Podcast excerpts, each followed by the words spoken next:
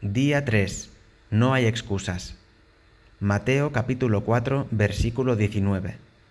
Jesús los llamó, Venid, seguidme, y yo os enseñaré cómo pescar personas. Y en el siguiente versículo nos dice que ellos, entonces, dejando al instante las redes, le siguieron. Jesús invitaba a Pedro y Andrés a dejar su zona de confort, un negocio productivo de pescar peces, para pescar almas, un negocio espiritualmente productivo, y ellos nunca dudaron en seguirlo. No fueron perfectos, se equivocaron muchas veces, pero Jesús buscaba personas reales, aunque fallasen a menudo, pero que le permaneciesen fieles hasta el fin. El mandato de Cristo hoy es el mismo, venid en pos de mí. ¿Recordáis vuestro bautismo?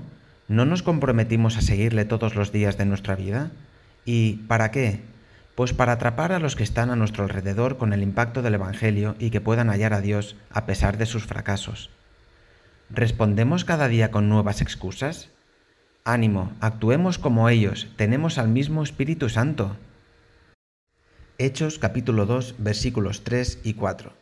Luego algo parecido a unas llamas de fuego aparecieron y se posaron sobre cada uno de ellos, y todos los presentes fueron llenos del Espíritu Santo. Motivo de oración. Oremos reconociendo nuestras limitaciones y reafirmando nuestro deseo de seguir a Jesús a pesar de ellas.